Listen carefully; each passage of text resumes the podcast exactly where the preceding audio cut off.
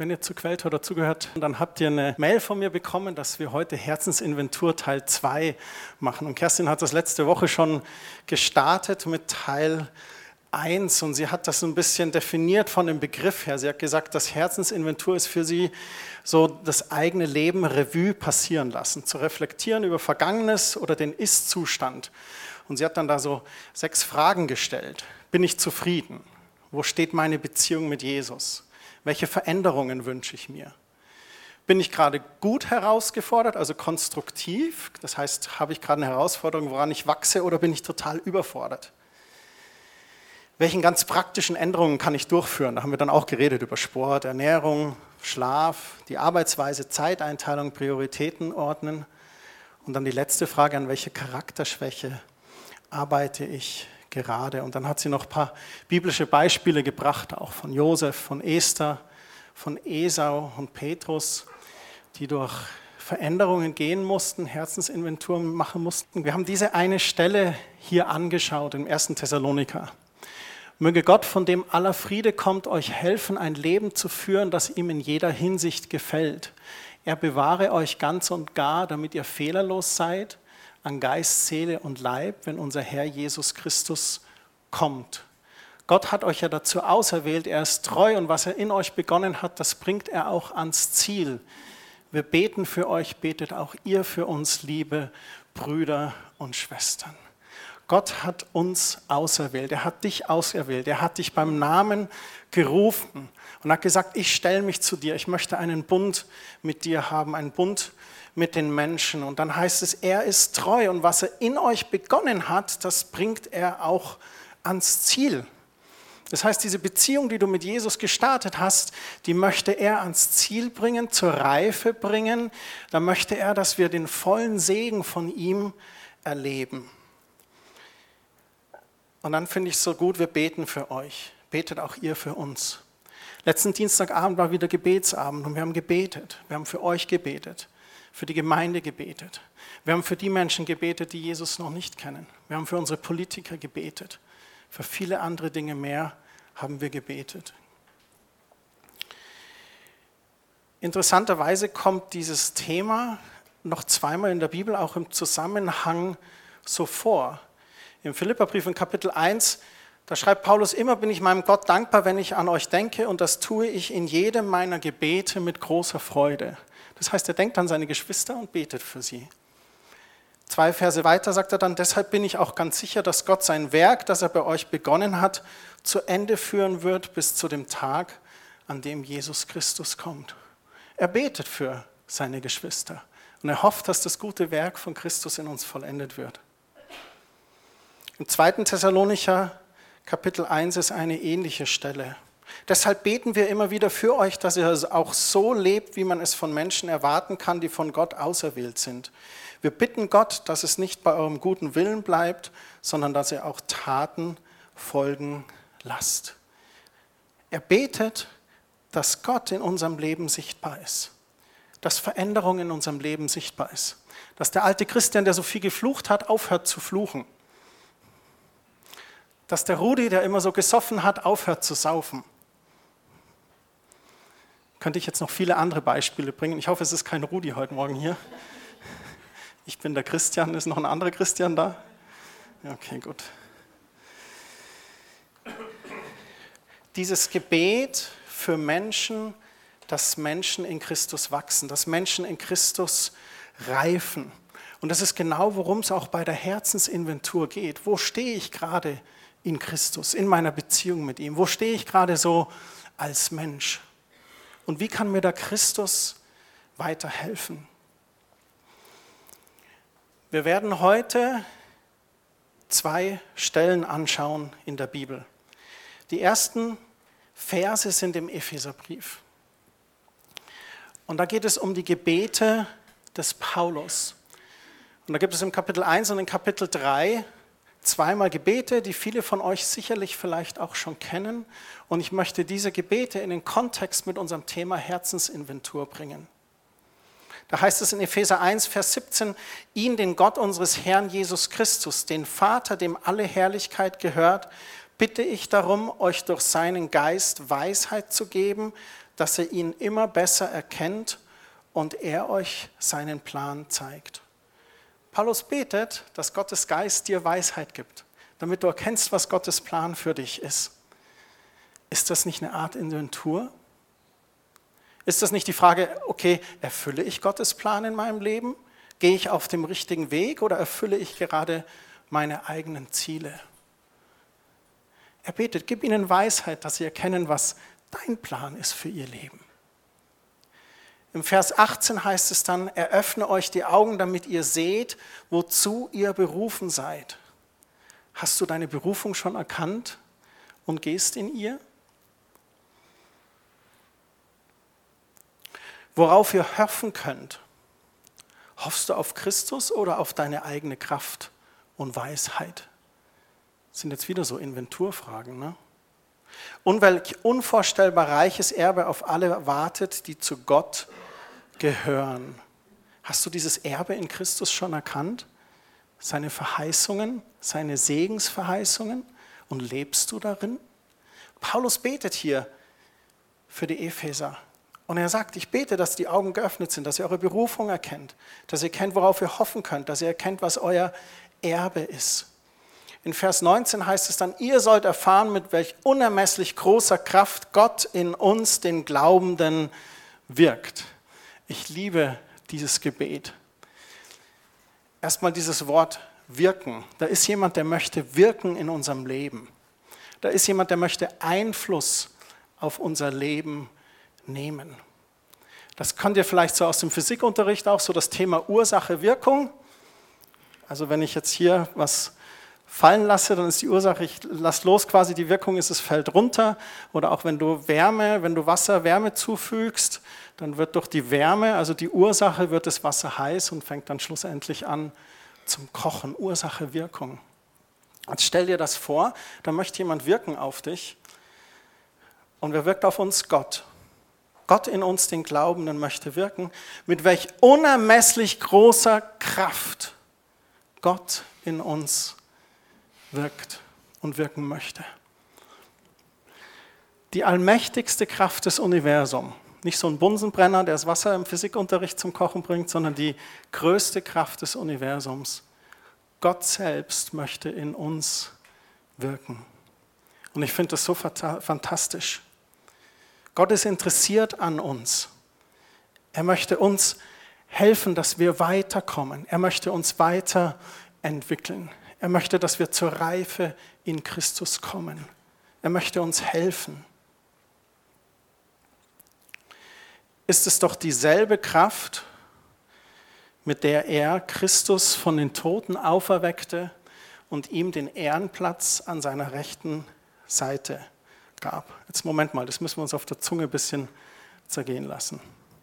Das größte Wunder der Weltgeschichte, Jesus geht ans Kreuz, stirbt für uns und dann steht er auf von den Toten. Das absolute Wunder. Jesus steht auf von den Toten. Der Sohn Gottes wird wieder lebendig. Der Atem Gottes, Ruach, lebt wieder in ihm, der Geist Gottes. Und diese selbe Kraft, die Christus von den Toten auferweckt hat, ist in uns Gläubigen wirksam. Die Kraft des Heiligen Geistes. Wenn du es aus dem Blickwinkel betrachtest, dann wird die Schriftstelle bei Gott ist nichts unmöglich, bekommt schon viel mehr Zuversicht oder viel mehr Hoffnung, dass Gott uns verändern kann und auch verändern möchte, dass das wirksam ist. In Kapitel 3, die Verse 16 und 17, da betet er ähnlich mit einem anderen Fokus. Ich bitte Gott, dass er euch aus seinem unerschöpflichen Reichtum Kraft schenkt, damit ihr durch seinen Geist innerlich stark werdet. Und Christus durch den Glauben in euch lebt, in seiner Liebe sollt ihr fest verwurzelt sein, auf sie sollt ihr bauen. Das spiegelt für mich auch so ein bisschen die ersten drei Fragen von Kerstin von letzter Woche. Ähm, ich bin, wenn ich meine stille Zeit vernachlässige, dann bin ich sehr schnell abgelenkt von der Welt und dann bin ich manchmal ganz schnell unzufrieden, weil ich immer denke, ich bräuchte dieses Auto oder dieses Gehalt oder den Urlaub oder müsste in dem Haus wohnen.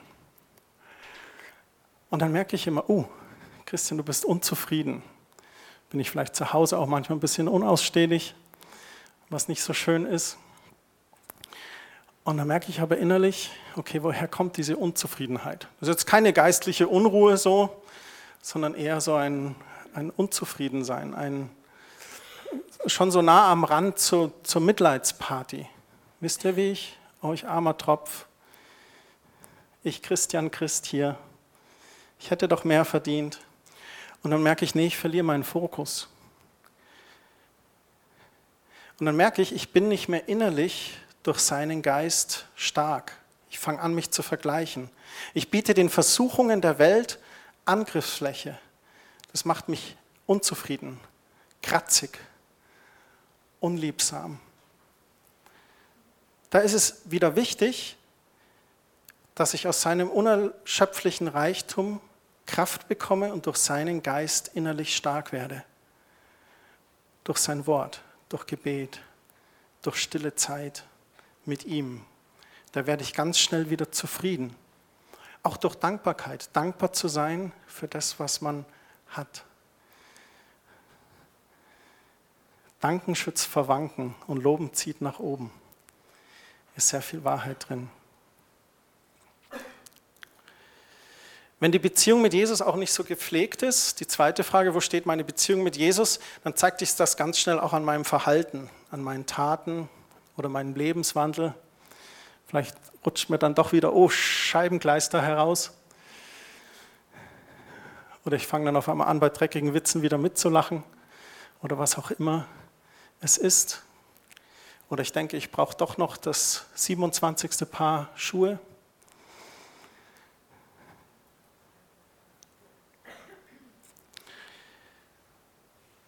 Man ist dann abgelenkt.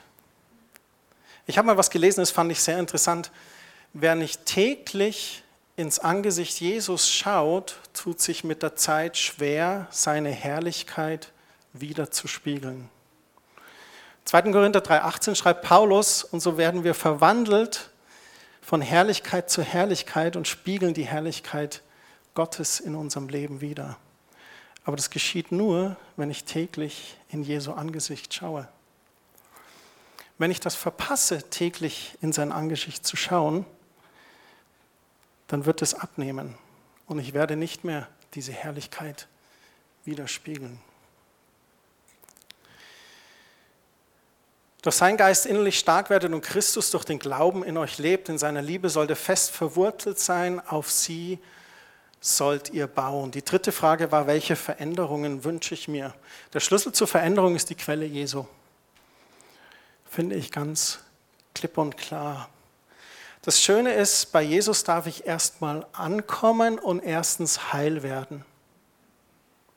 Jesus stellt erstmal keine Anforderungen an mich, als zu sagen, gib mir dein Leben, werf deine Sorgen auf mich, lass dich fallen in meine Arme, ich will dich heilen, ich will dich wiederherstellen, ich will dich ganz machen.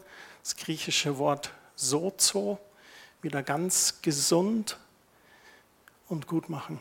Das ist erstmal das Erste. Jesus ist die Quelle, zu der wir kommen und wir dürfen heil werden. Und dann zweitens dürfen wir auftanken. Dann füllt er uns mit seinem Geist, mit seinem Wort und verändert uns. Und drittens dann diese Veränderung durch Jesus in mir erleben. So habe ich Gott in meinem Leben erlebt und so erlebe ich das im Leben anderer dürfen erstmal zu Jesus kommen, heil werden. Dann dürfen wir auftanken bei ihm. Und dann nimmt er uns in diesen Jüngerschaftsprozess, wo wir reifen dürfen und Veränderung erleben. Und das ist Gott auch so liebevoll. Ich habe ja so einen Haufen Fehler und ich bin sehr dankbar, dass Gott so ist, dass er nicht sagt, jetzt Christian, hock dich mal hier hin. Ich habe hier eine Liste und holt dann so 274 DIN A4 Seiten ausgedruckt in Areal 8 und geht die mit mir durch. Bin ich froh drum. Nee, macht er nicht. Er sagt, Christian, da ist so ein Ding, da würde ich gern den Finger auf dein Herz legen. Und da merke ich, wie Gott mit mir durch, ja fast so wie durch so Jahreszeiten geht, wo er sagt, du deine Ungeduld, ich glaube, das packen wir jetzt mal an. Da starten wir im Januar und bis Ende Februar bin ich zuversichtlich, werden wir gute Ergebnisse sehen. Und so nimmt dich Gott Stück für Stück und bewirkt Veränderung in dir. Ganz liebevoll, aber auch herausfordernd. Er verschweigt es nicht. Wenn ich sage, Herr, hier bin ich, mach mit mir, was du willst, dann kommt er und sagt, Christian, deine Ungeduld. Und wenn daraus Geduld wird, dann komm, auf geht's Backmas. Das heißt nicht, dass ich erst perfekt sein muss oder Fehler verarbeiten muss, dass Gott mich nutzen muss. Das geht immer so Hand in Hand. Dann heißt es weiter im Vers 18 und 19, denn nur so könnt ihr mit allen anderen Christen das ganze Ausmaß seiner Liebe erfahren, die wir doch mit unserem Verstand niemals fassen können. Dann wird diese göttliche Liebe euch immer mehr erfüllen. Das ist das Ziel vom Gebet des Paulus hier, dass Gottes Liebe uns immer mehr erfüllt. Erfüllt, dass wir heil werden, erfüllt, dass wir auftanken, aber auch erfüllt, dass wir sie hinaustragen und Salz und Licht sein können für die, die ihn noch nicht erlebt haben. So viel dazu. Im zweiten Teil von heute Morgen möchte ich mit euch eine Person anschauen, die für mich ein Beispiel in Bezug auf Herzensinventur und Veränderung geworden ist in der Bibel. Und zwar geht es um eine Person, die sehr bekannt ist. Deswegen muss ich dir auch gar nicht lange vorstellen, werde aber trotzdem kurz was zu ihm sagen. Und zwar geht es um den David aus dem Alten Testament. Er ist als jüngster Sohn Isais in Bethlehem geboren und ist in der Blutslinie von Jesus geboren, also ein Vorfahre von Jesus. Er war ein junger Hirtenjunge, als er vom Propheten Samuel zum König des Südreichs Juda gesalbt wurde. Das jüdische Reich war damals getrennt in Süd und Nord und der Prophet kam zu ihm und hat ihn gesalbt. Dann ist erstmal nicht viel geschehen. Dann gab es den Riesen Goliath, der ein bisschen stunk gemacht hat. Und im Kampf gegen die Philister besiegt er diesen Riesen und wird zum Helden. Allein darüber sind so viele Bücher, über, auch über Leiterschaft und, und Menschenführung geschrieben worden und wie man im Leben seine Riesen besiegt, das ist genial. Als junger Mann kam er dann in den Hof des damaligen Königs Sauls und durch sein Hafenspiel konnte er den König Saul aufmuntern. Also er war ein unglaublich begabter Mensch. Nicht nur, dass er Riesen besiegen konnte und die Löwen, sondern er konnte auch eine Herde weiden und Schafe hüten dann konnte er noch wunderbar musizieren und dichten und spielen. Saul war aber eifersüchtig auf dem David, weil David war auch bekannt für seinen Mut. Er bekämpfte viele erfolgreiche Schlachten, das hat dem Saul nicht gefallen. Und da hat ihm mal eine Falle gestellt und dachte, er schickt ihn damit in den Tod. Doch was macht der David? Enttäuscht ihn nicht, er kommt mit doppelter Beute zurück. Und Saul muss ihm wie versprochen die Hand seiner Tochter Michael geben. Saul hatte einen Sohn, Jonathan, der wird Davids engster Freund und hilft ihm auch, den David vor seinem eigenen Vater, König Saul, zu schützen. Nach dem Tod Sauls und auch dem Tod Jonathans, da salben die Ältesten der Israeliten David als Nachfolger zum König. Er wird erst König des Südreichs, aber es wäre nicht David, wenn er nicht schaut, dass er auch noch das Nordreich erobert und wird schließlich König des gesamten Reiches Israels und erobert auch Jerusalem. Dann macht David was ganz Wichtiges. David bringt die Bundeslade wieder nach Jerusalem und macht dadurch Jerusalem wieder zum geistlichen Zentrum des Volkes Israel. Er stellt Gottes Standard wieder her. Das, her. das Reich ist vereinigt, Jerusalem ist wieder Zentrum, die Bundeslade ist wieder in Jerusalem. Und dann ist eigentlich alles total super. Und dann passiert David etwas und das möchte ich mit euch in einem kurzen Videoclip anschauen. Mehr als ein Skandal.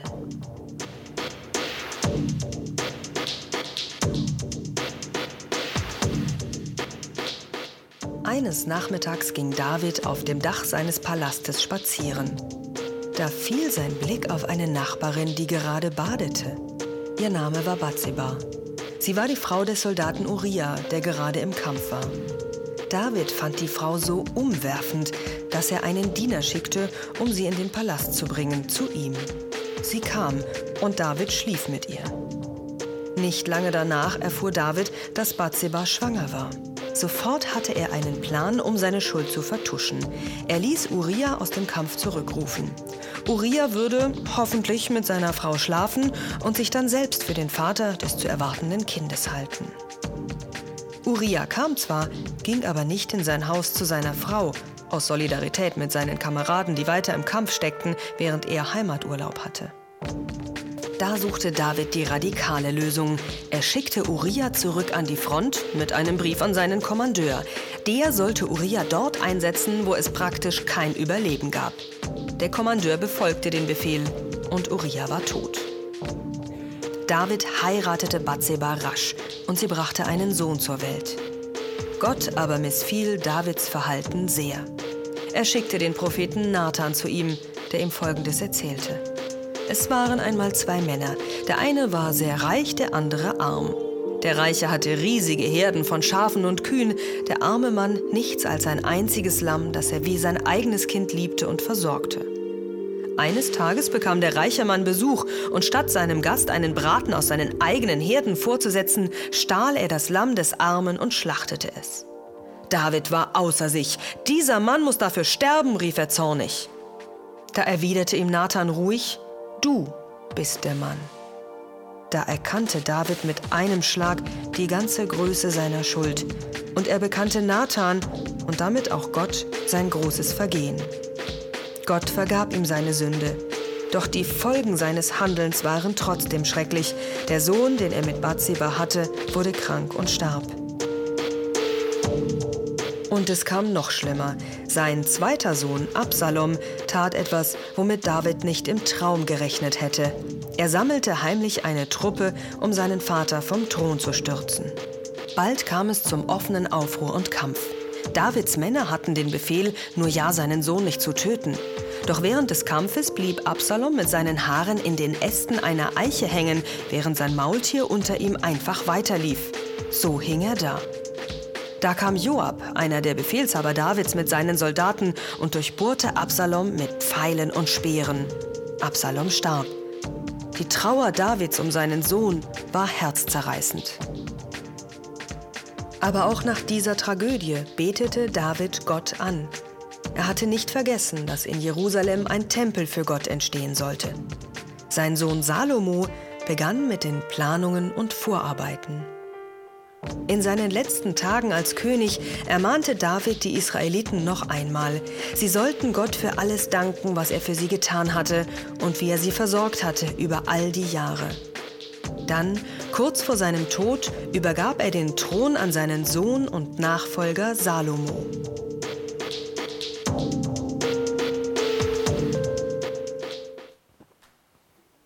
Was hat der David da gemacht? Jahrelang hat er alles richtig gemacht. Wirklich alles. Das Reich wiederhergestellt, die Bundeslade gebracht und dann passiert ihm sowas. Wie kann der nur? eigentlich menschlich. Jeder von uns ist Versuchung ausgesetzt und manche fallen. Die, die in der Öffentlichkeit stehen, so wie David, bei denen wird das ganz bekannt. Oder bei großen Pastoren, die dann auf einmal irgendwelche Anschuldigungen bekommen und du denkst, oh, was ist da los? Ist das wahr oder ist das nicht wahr? Oder was ist da, was passiert da? David hat Ehebruch begangen und dann auch noch Mord.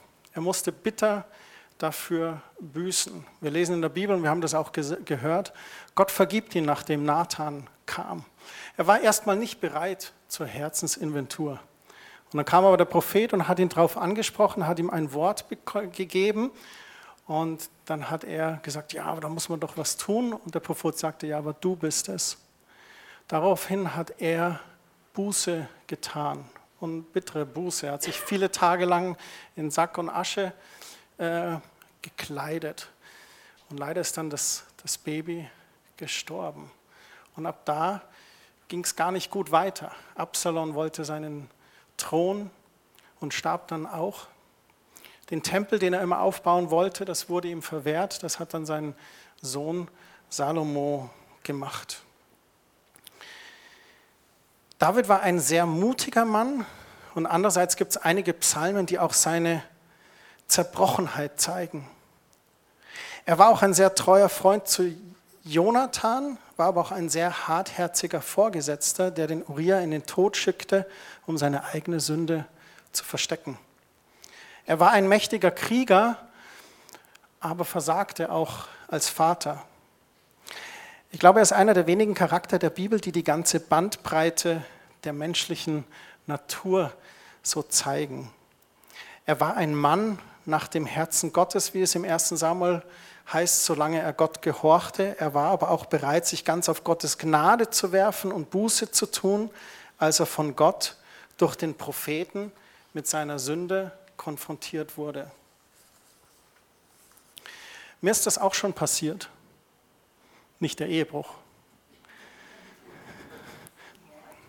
Mord auch nicht, nein. Das war jetzt gar nicht so geplant. Ähm, ich dachte, nee, das muss ich jetzt noch nachführen. Kein Ehebruch, kein Mord. Aber viele andere Dinge, wo ich gesündigt habe, wo ich Buße getan habe, wo Gott mir vergeben hat. Was ich eigentlich sagen wollte ist, mir ist es auch schon passiert, dass Menschen auf mich zukamen, die einen Eindruck hatten, die ein Wort für mich hatten. Mein damaliger Jugendpastor, der gesagt hat, du so und so und prüfe das doch mal selber. Oder dass mir Bibelstellen ins Auge springen, wo ich merke, au, ouch, ja stimmt. Oder man liest in einem Buch oder man ist überhaupt in der stillen Zeit und du bist in der stillen Zeit und hörst auf Gott und auf einmal kommt so ein Wort, Ungeduld. Ungeduld. Du denkst ja, ja. Versteht ihr, was ich meine? Gott spricht zu uns und Gott schickt manchmal den Propheten zum König, aber Gott spricht auch manchmal zu dir einfach in der Stille. Manchmal ist es auch in einem Zwiegespräch mit irgendwelchen Freunden, wo einem Dinge auffallen. Ich bin so dankbar, dass David wirklich Buße getan hat. Dass er wirklich da, ja, äh, an, ans, an, ja, das Kreuz gab es damals nicht, aber man könnte so förmlich sagen, ans Kreuz gekrochen ist und Buße getan hat. Und die zweite Stelle, die wir heute zusammen anschauen, ist die erste Hälfte vom Psalm 51. Und die möchte ich mit euch abschließend anschauen, weil da so ganz toll gezeigt wird, worum es David da auch ging. Ich fange mal an zu lesen, Psalm 51 ab Vers 1. Ein Lied Davids, er schrieb es, nachdem der Prophet Nathan ihn wegen seines Ehebruchs mit Bathseba zurechtgewiesen hatte. Das steht da auch extra drin. Also du bist hier genau an dem Moment, nachdem er erfahren hat, wie Gott zu ihm spricht. Und sagt, Du bist es, du hast gesündigt. Und jetzt lasst uns mal anschauen, welche Herzenshaltung David hier hatte. Im Vers 3 heißt es, du großer, barmherziger Gott, sei mir gnädig, hab Erbarmen mit mir, lösche meine Vergehen aus. Meine schwere Schuld wasche sie ab und reinige mich von meiner Sünde. Er fleht um Gnade er bittet um Erbarmen. Er sagt, lösch meine Vergehen aus, meine schwere Schuld, wasche sie ab und reinige mich von meiner Sünde. Offenbar erlebt er dieses Gefühl des Dreckigseins gerade hier. Und er sagt, wasch mich ab, mach mich rein. Ich würde mich am liebsten jetzt irgendwie ganz rein waschen. Und dann sagt er in Vers 5, denn ich erkenne mein Unrecht, meine Schuld steht mir ständig vor Augen. Selbsterkenntnis ist der erste Weg zur Besserung, heißt das schöne Sprichwort. Er sagt, ich erkenne mein Unrecht. David sagt hier, stimmt, ich habe einen Fehler gemacht. Stimmt, ich habe falsch gehandelt. Und dann sagt er auch, gegen dich habe ich gesündigt, gegen dich allein. Was du als böse ansiehst, das habe ich getan und darum bist du im Recht, wenn du mich verurteilst. Dein Urteil wird sich als wahr erweisen. Und dann finde ich, verliert er sich dann hier so, also irgendwie scheint es wie ein großer Berg für ihn zu sein, weil im Vers 7 sagt er dann, seit mein Leben im Leib meiner Mutter begann, liegt Schuld auf mir, von Geburt an bestimmt die Sünde mein Leben. Vielleicht sagt er auch, oh, ich kämpfe da schon ewig dran. Diese Frauen und mein Leben lang kämpfe ich mit der Versuchung mit Frauen und bin da immer herausgefordert. Vielleicht gibt es so Geschichten von ihm, die, die sehen wir hier gar nicht oder hören wir gar nicht. Vielleicht waren da, aber auf alle Fälle sagt er von Geburt an bestimmt die Sünde mein Leben. Und dann finde ich so schön im Vers 8, du freust dich, wenn ein Mensch von Herzen aufrichtig und ehrlich ist. Verhilf mir dazu und lass mich weise handeln. Dieses Verhilf mir dazu finde ich so toll. Er sagt, hilf mir aufrichtig zu sein. Erstmal war er ja gar nicht aufrichtig, er hat es erstmal für sich geheim gehalten, keinem verraten. Erst als der Prophet ihn dann darauf anspricht und sagt, Mensch, hilf mir wirklich aufrichtig, ehrlich mit mir selbst zu sein. Lass mich weise handeln.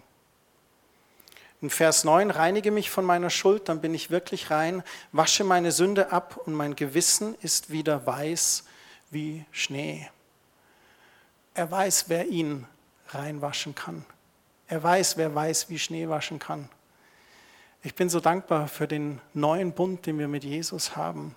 Das Blut Jesu wäscht uns rein von aller Schuld. Sein Opfer hat die Anklageschrift ausgelöscht, die gegen uns bestand. Und Johannes schreibt in seinen Briefen, wenn wir gesündigt haben als Nachfolger Jesu, dann ist er treu und gerecht. Wenn wir unsere Schuld bekennen, dann vergibt er uns. Wir dürfen immer wieder an diesen Gnadenthron Gottes zurückkommen.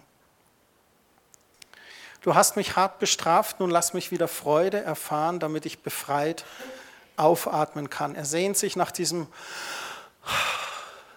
Leichtigkeit des Herzens wieder. Dann ab Vers 11 bis 14 heißt es noch, sieh nicht länger auf meine Schuld, vergib mir alle meine Sünden. Er tut hier Buße. Er schaffe in mir ein reines Herz zu Gott, erneuere mich und gib mir Beständigkeit. Stoße mich nicht von dir und nimm deinen Heiligen Geist nicht von mir. Schenk mir Freude über deine Rettung und mach mich bereit, dir zu gehorchen. Was sagt er in diesen letzten Versen? Er schaffe in mir ein reines Herz. Schenk mir ein reines Herz wieder und schaffe das auch in mir. Hilf mir, wenn ich versucht bin, mit diesen Dingen umzugehen. Gib mir Beständigkeit. Lass mich nicht fallen, wenn die Versuchung kommt. Gib mir ein beständiges Herz. Dann die Sehnsucht David, die wir in allen Psalmen auch immer wieder lesen. Lass mich nahe bei dir sein und erfülle mich mit deinem Geist. Nimm ihn nicht weg von mir. Schenk mir Freude über meine Rettung durch dich. Und dann finde ich das so toll im Vers 14, lass mich dir gehorchen. Es gibt unter den Sozialkompetenzen den schönen Begriff Kritikkompetenz. Kennt ihr das? Wer von euch mag? Also erstmal, Kritik ist ja wertneutral, ne? Ja. Manche denken immer gleich bei Kritik, äh, da will mich jemand kritisieren. Eine Kritik ist wertneutral. Also das deutsche Team muss auch mit konstruktiver Kritik momentan umgehen. Es gibt schlechte Kritik, die will nur so niedermachen und es gibt konstruktive Kritik, die auferbauen möchte, die verbessern möchte, die jemandem helfen möchte, aus einem Fehler besser herauszukommen. Wer von euch mag Kritik? Da gibt es so ein paar. Wer mag Kritik überhaupt nicht? Okay. Ähm, welche dritte Frage muss ich stellen, damit der Rest die Hände hebt? Ähm. Versteht ihr Deutsch? Ah. Wir mögen Kritik nicht, weil uns jemand was sagen möchte, was wir vielleicht eh schon wissen und wo wir eh gerade kämpfen, oder weil wir denken, ja schau doch erstmal, kehr doch vor deiner eigenen Haustür. Oh, das ist das Schlimmste, was wir machen können. Ich finde das so herausfordernd auch in der Ehe, wenn meine Frau zu mir kommt und sagt, du Christian, jetzt hast du das schon wieder gemacht. Dann liegt einem schon auf den Lippen, ja, aber du machst immer. Ich kann schon schreien, wenn ich will. Viele haben sich getäuscht in mir. Nein, Schatz. Wir mögen Kritik nicht, weil uns jemand einen Fehler vors Gesicht hält. Aber die Sache ist, wenn uns jemand Kritik konstruktiv geht, liebevoll, weil er es gut mit uns meint, wenn wir erstmal grundsätzlich davon ausgehen, dass der andere es gut mit mir meint, dann hilft es uns offener darüber zu sein. Und bei diesem ganzen Thema Herzensinventur geht es doch eigentlich darum, dass ich mein Herz anschaue, mein Leben anschaue, was dort gerade ist und ob ich erlaube, dass Gott oder vielleicht irgendjemand anders mir was sagt oder anstoßt und denkt, ja, stimmt eigentlich. Da könnte ich dran arbeiten. Hilf mir dabei, Herr. Und dann finde ich diese Verse hier so gut. Gib mir Beständigkeit, erfüll mich mit deinem Geist, lass mich dir gehorchen. Und manchmal ist es wichtig, dass wir das erlauben, dass Gott uns was sagt. Gott nachzufolgen bedeutet ja nicht nur seine Liebe, Güte und Versorgung zu erfahren, es bedeutet genauso gleichwertig auch Veränderung zu erfahren, Jüngerschaft zu erfahren. Im Judentum hat der Rabbi die jungen Männer auserwählt, weil er etwas in ihnen gesehen hat und hat gesagt, du hast Potenzial, dich kann man formen. Und es war eine Ehre, ausgewählt zu sein. Und dann ist der Rabbi mit den jungen Leuten gegangen und hat ganz viele Fragen gestellt und hat mit ihnen geredet, hat ihnen Dinge beigebracht und sie sind gereift, sie sind gewachsen. Unser Meister, unser Rabbi, unser Lehrer Jesu hat dich auserwählt beim Namen genannt und hat gesagt, Helmut, mit dir möchte ich gehen, Elisabeth, mit dir möchte ich gehen, Tamara, mit dir möchte ich gehen. Ich nehme dich an der Hand und ich werde dich das Leben lehren. Und du wirst verändert werden durch diese Gemeinschaften mit mir, durch mein Wort, durch den Heiligen Geist. Es gibt einen Begriff, der heißt Nachreifen. Und ich finde das so schön, ein Nachreifen einer Person. Und zwar hat der Michael Winterhoff, ein deutscher Psychologe, etwas dazu gesagt. Er hat gesagt, als Jugendpsychiater sind zuerst nicht einmal die Kinder das Problem, sondern die Eltern. Diese anzusprechen ist meine größte Herausforderung, bevor Sie den Psychiater wechseln. Und er spricht über dieses Thema Nachreifen. Und mit Nachreifen meint er, das bedeutet, die Dinge zur Reifung zu bringen, die durch meine Erziehung oder Ausbildung noch nicht gereift sind. Und da müssen wir alle nachreifen. Da müssen wir erst gar nicht überlegen, muss ich nachreifen? Nee, wir müssen alle nachreifen. Ich habe Dinge in der Erziehung nicht perfekt gemacht. Absolut nicht. Und ich bin dankbar dafür, dass meine Kinder nachreifen dürfen mit dem besten Lehrmeister Jesus Christus. Und genauso geht es uns allen. Mehr von Christus in unserem Leben, mehr Frucht seines Heiligen Geistes in mir. Gottes Ziel mit unserer Buße ist einzig und allein, dir und deinen Mitmenschen ein besseres, erfüllteres und gesegneteres Leben zu geben. Ich sage das nochmal. Gottes Ziel mit unserer Buße, Klammer auf, seiner Kritik an unserem Leben, Klammer zu, ist einzig und allein, dir und deinen Mitmenschen ein besseres, erfüllteres und gesegneteres Leben zu geben.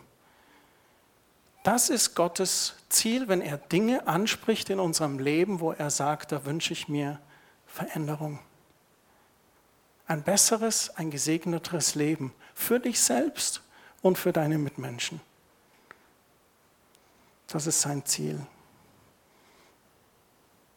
Ich habe euch heute auch noch was mitgebracht. Da sind die Epheser-Gebete und dieses Gebet Davids aus dem Psalm 51 drauf. Und ich habe die Epheser-Gebete für euch formuliert in Ich-Form. Und schön handlich könnt ihr in eure Bibel legen oder für die Bible-App-User, ihr könnt es abfotografieren und auf dem Handy speichern, neben eurer Bibel-App. Und man kann die einfach beten. Ich bitte Gott darum, mir Weisheit zu geben, dass ich ihn immer besser erkenne und er mir zeigt, was sein Wille für mich ist. Er öffne mir die Augen, damit ich sehe, wozu ich berufen bin und auf was ich hoffen kann. Dass ich erkenne, welch unvorstellbar reiches Erbe auf mich wartet, der ich an Christus glaube. Ich möchte erfahren, wie unermesslich groß die Kraft ist, mit der Gott in mir, dem Glaubenden, wie wirkt. Darum knie ich nieder vor Gott, dem Vater, und bete ihn an. Ich bitte Gott, dass er mir aus seinem unerschöpflichen Reichtum Kraft schenkt, damit ich durch seinen Geist innerlich stark werde und Christus durch den Glauben in mir lebt. In seiner Liebe will ich fest verwurzelt sein. Ich bitte Gott, dass ich das ganze Ausmaß seiner Liebe erfahre. Die Länge und Breite und Höhe und Tiefe, die ich mit meinem Verstand niemals fassen kann. Erschaffe in mir ein reines Herz, o Gott. Erneuere mich und gib mir Beständigkeit.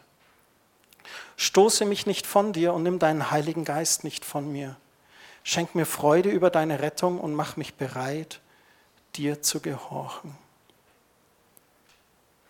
Himmlischer Vater, ich möchte danken für diesen Gottesdienst heute Morgen. Ich danke dir, dass wir in Jüngerschaft sind bei dir, dass du Jesus uns beim Namen gerufen hast und an der Hand nimmst und durchs Leben leitest und das Leben auch lehrst. Ich danke dir, dass wir Veränderungen erfahren dürfen in unserem Leben.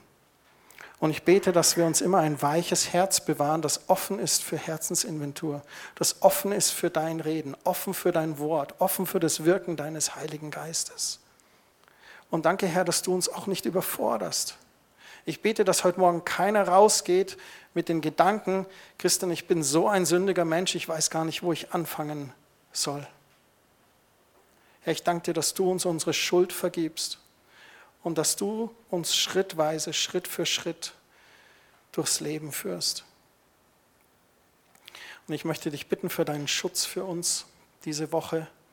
Ich bete, dass du deinen Engel Befehl gibst über jeden Einzelnen.